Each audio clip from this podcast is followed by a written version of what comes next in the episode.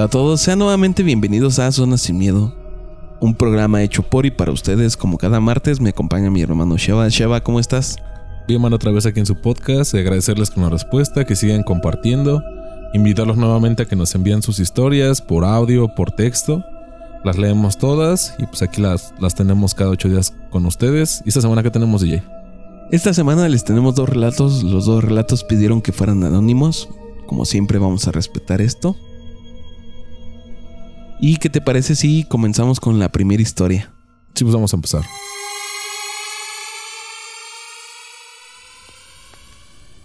En ese entonces tenía 12 años. Vivía con mi mamá y mis dos hermanos menores de 8 y 5 años en un pueblo de Veracruz. Mi papá era militar, así que eran pocas veces las que lo veía al mes. Acabábamos de llegar a un fraccionamiento que apenas estaba ocupando. Rentábamos una casa al lado de mi tía, la hermana de mi mamá. Ella tenía dos hijos. El menor era de mi edad y otro de 8 años, pero eran muy traviesos. Un fin de semana nos invitaron a que fuéramos a un parque que estaba cerca de ahí. Para llegar rápido, podíamos meternos a un camino de tierra que va a dar a un terreno pegado al parque. Ahí había un árbol grande de naranjas chinas y aparte varios palos de naranja agria. Así que nos metimos por ahí para cortar algunas naranjas. Después, fuimos hacia el parque, nos divertimos mucho jugando en las resbaladillas y columpios, comiendo naranjas con chile pero ya se estaba oscureciendo. Mis primos tenían prisa de irse, pero yo con mis hermanitos queríamos ir jugando a las atrapadas. Pero no fue así porque mi primo mayor me dijo que si no nos íbamos nos podían salir los duendes, porque en las noches se aparecen aquí y se mecen en los columpios. A mí me pareció muy gracioso, así que les dije que no nos iríamos, que nos quedaríamos un rato más. Total, mi mamá no nos regañaba si llegábamos tarde. Nos divertimos tanto que mis hermanitos ni yo nos dimos cuenta que ya estaba oscuro. Nos apuramos a caminar por el terreno, pero a mi hermanito de 8 años se le ocurrió cortar otras naranjas para llevárselas a mi mamá, ya que estábamos sedientos, llegaríamos a hacer un agua fría. Mi hermanito se trepó. No era muy grande el árbol, pero alcanzó a las que estaban más bajas. Me las fue tirando cuando de repente algo le cae en la cabeza haciéndolo gritar de dolor. Cuando caía al suelo se levantó y en la cabeza tenía una bola de espinas se la arranqué. De pronto, una risa burlona se escuchó.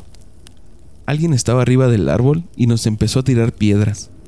Nosotros salimos huyendo.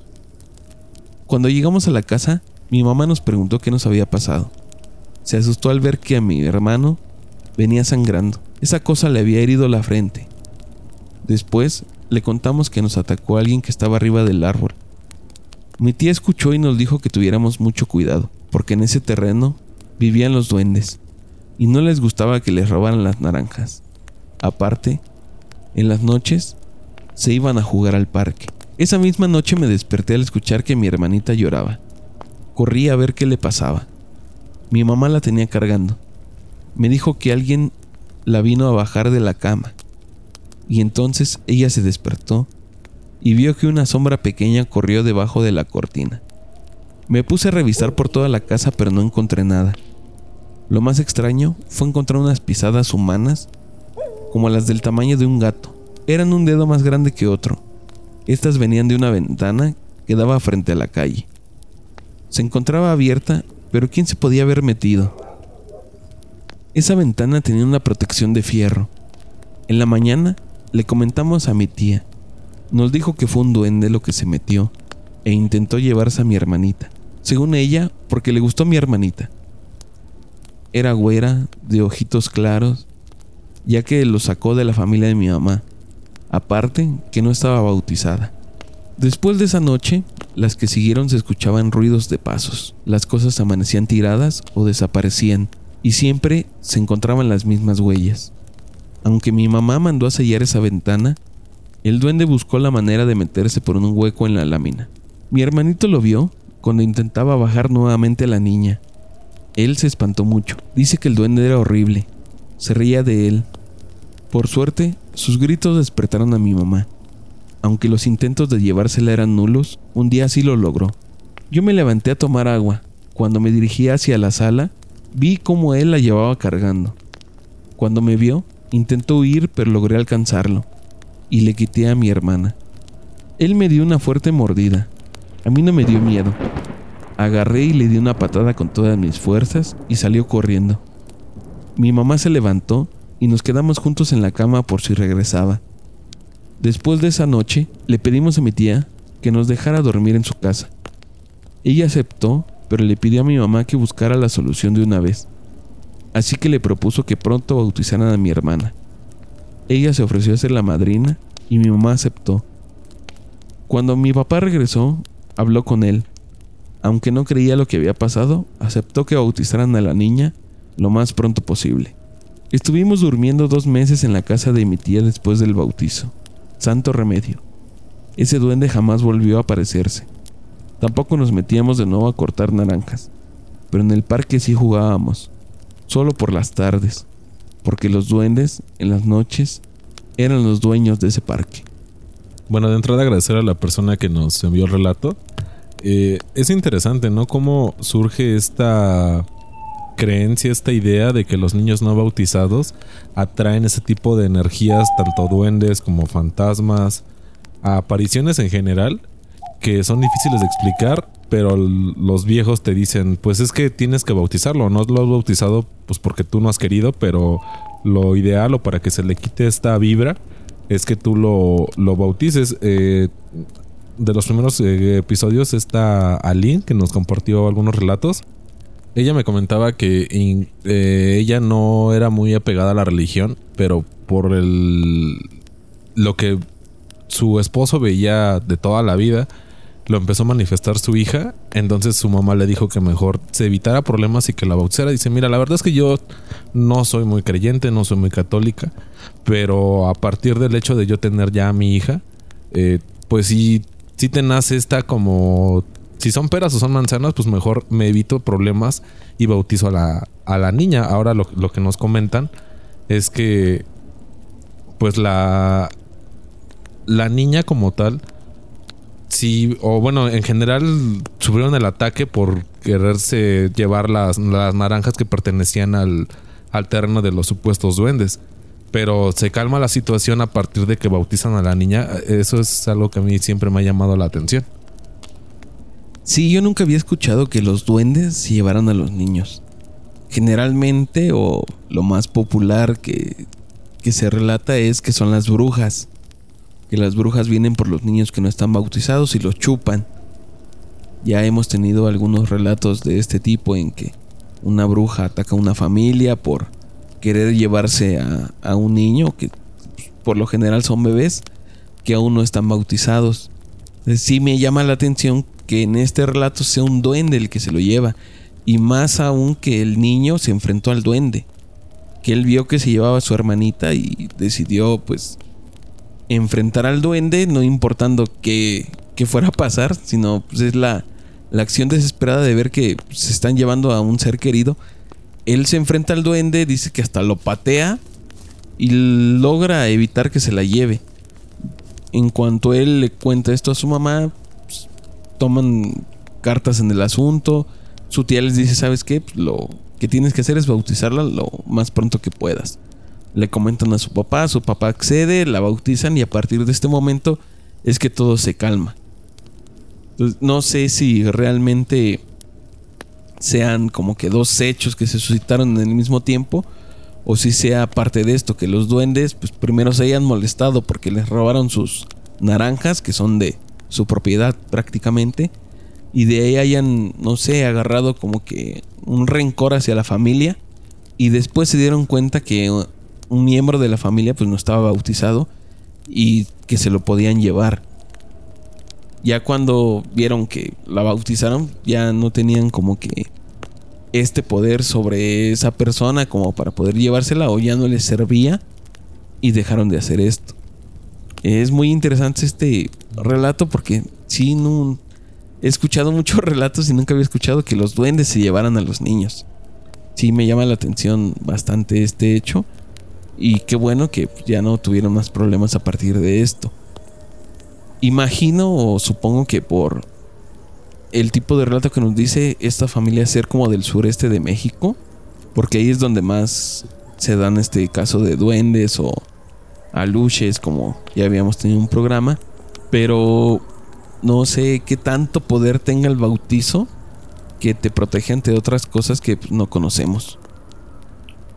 Eh, fíjate que ahorita me quedé pensando con referente a eso que igual no había escuchado específicamente de los duendes, que hay partes o regiones de, de México donde se suscitan más tipo de eventos. ¿No crees que con el hecho de la colonización o de la llegada de los españoles y la cristianización haya descendido parcialmente o casi por completo el hecho de que viéramos o perdiéramos este contacto con la naturaleza? Digo, ahorita me surgió esa como duda de que por algún motivo, que honestamente no sabré explicarlo, estas apariciones o estos entes se ven alejados por la religión. Cuando tú ya tomas el primer sacramento, que es el bautismo, eh, vas perdiendo como este contacto con la naturaleza y eso es a lo que muchas comunidades indígenas todavía se siguen eh, aferrando para tener este contacto con la tierra. No sé qué piensas de eso. Sí, realmente cuando sucedió todo esto, pues nosotros éramos unas comunidades más allegadas a la naturaleza. O sea, la naturaleza de este lado, pues era un papel muy importante. Sabemos que nuestros dioses eran dioses basados en la naturaleza, el dios de la lluvia, el dios del maíz, el dios del viento. Entonces, sí teníamos como que es como que muy claro que la naturaleza iba de la mano con nosotros. Y cuando llegó este tiempo que dices de la colonización, que llegaron y nos trajeron otros dios y otras figuras, pues perdimos ese contacto realmente con lo que éramos antes. Y digo, no sé si esté mal o esté bien, pero el resultado pues es lo que vemos hoy en día. Pero creo que sí deberíamos de estar un poco más abiertos a conectarnos con la naturaleza de otra forma. Siempre estas apariciones o este tipo de cosas se dan en lugares donde la civilización aún no es tan grande.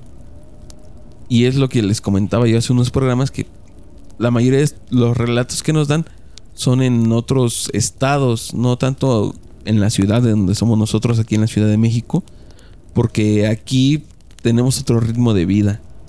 En las comunidades rurales o de otros estados se dan más esto porque pues, ellos están más apegados a la naturaleza. Inclusive pues el hecho de que haya bosque o haya selva o haya estas regiones extensas de pura naturaleza es donde se dan más estos relatos. Y los duendes y todo este tipo de seres son seres elementales de, la naturaleza y por eso se aparecen.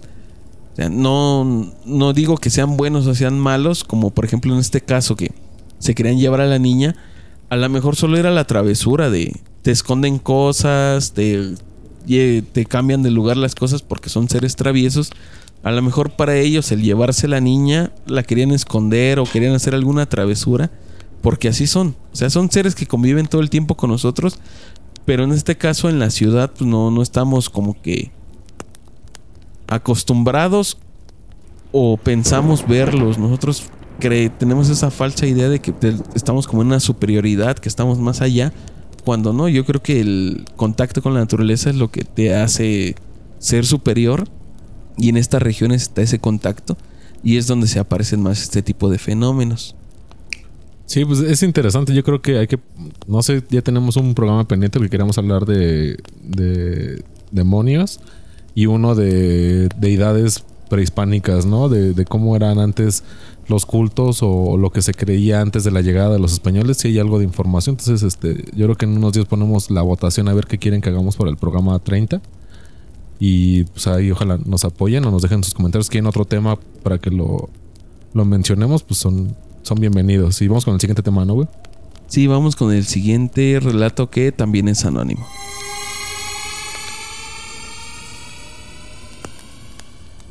Cuando era pequeña, tendría más o menos 6 o 7 años, fui con mi madre a visitar a una tía suya. Estaba aburrida como cualquier niña visitando a gente mayor, así que decidí ir a la segunda planta por mi cuenta y jugar por allí. Subí y me encontré ese gran balcón, con altas puertas corredizas de vidrio y unas cortinas flotantes y frágiles sobre ella. Decidí que sería divertido girar debajo de ellas y luego caminar para que recorrieran mi cara como un velo. Cosas de niños pequeños. El problema era que esas cortinas estaban pegadas a las escaleras y no había barandal. No había nada que hacer. Una dura caída por esas escaleras hubiera sido más que doloroso, pero no pensé en ello mientras jugaba. Sentí que una mano me agarraba a la parte de atrás de la camiseta, lo suficientemente fuerte para que yo dejase de caminar. Comencé a girar de nuevo bajo las cortinas, sin poder ver nada, y empecé a andar. Entonces, de repente sentí otra mano muy diferente a la otra que tiraba hacia atrás de la cortina, que tenía puesta sobre la cara, dejando ver que yo estaba justo en el borde de las escaleras a punto de caer. Cuando me giré, pensando en que había sido mi madre o su tía las que me habían agarrado, vi que estaba yo sola en aquella habitación, que no había nadie, nada, así que me asusté tanto que bajé las escaleras gritando. Fue entonces cuando la tía de mi madre decidió contarme que hacía unos 80 años una mujer, a pocos días de su boda, perdió la vida en el segundo piso. Nunca le hacía daño a nadie, pero a veces la veían junto a la ventana mirando hacia afuera o paseando por la planta de arriba. La verdad que le doy las gracias por ayudarme y no dejar que me rompiese la cabeza por las escaleras. Pero recuerdo que siendo una niña me asusté mucho. De entrada agradecer a la persona que nos mandó el, el relato y pues es triste, ¿no? Saber que esta, esta persona o que sí tiene una historia la casa o al menos ese cuarto en el que pues una chica perdió la vida. Bueno, no sabemos si fue en ese cuarto, pero al menos su esencia quedó impregnada en esa área que pues, digo, varias personas llegaron a ver que se asomaba o que a pesar de ella fallecida, ella se seguía manifestando en, en la zona. Pero aún así tuvo la buena voluntad de no permitir que la niña se lastimara, ¿no? Yo creo que eso también es, es muy peculiar o, o yo no había escuchado de un fantasma que te previniera por lo general o se quejan o, te atacan o nada más se aparecen y no hacen nada. Pero en esta situación a lo que nos comenta esta chica, pues sí, este, la detuvo de, de caerse o de, de, sufrir algún tipo de lesión. Creo que eso es muy loable, ¿no? Eso es muy tanto único como loable que, que esta manifestación la haya cuidado a pesar de ya no estar en este plano existencial. Sí, es muy curiosa esta situación porque sabemos que de repente los fantasmas nos parecen como algo malo, ¿no? Todas estas apariciones las vemos como algo tenebroso, algo que nos va a hacer daño y no todo el tiempo es así. Por ejemplo, en este caso, esta aparición ayudó a esta niña a que no se cayera. Y nos lo dice, es que el fantasma de una chica que estaba próxima a casarse murió ahí mismo. No es un espíritu malo, es un espíritu que está ahí, probablemente por lo que le pasó. Yo me imagino que tuvo una muerte intempestiva, algo que nadie se esperaba. Murió y está ahí no solo penando, sino para ayudar. Tuvo la oportunidad de ayudar y pues lo hizo y la chica del relato está muy agradecida con este ente, con esta aparición, porque prácticamente le salvó la vida, ¿no?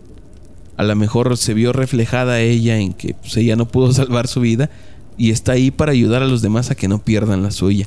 Se me hace un relato muy bonito porque hemos tenido relatos muy turbios, muy muy tenebrosos, agresivos, ¿no? Y este sí es como de, bueno, o sea, sí ahí están los fantasmas, ahí están los espíritus, ahí están estos entes, pero no todos buscan agredirte, no todos buscan asustarte, sino hasta en algún momento te pueden ayudar como en este caso. Entonces, si en tu casa de repente suceden algunas situaciones, pues no te debes totalmente espantar porque también lo hemos escuchado en otros, que el hecho de asustarte alimenta estas entidades. ¿No? Lo debes de tomar con más serenidad. Y quién sabe, quizá el día de mañana puedan, como en este caso, ayudarte para que no te pase algo.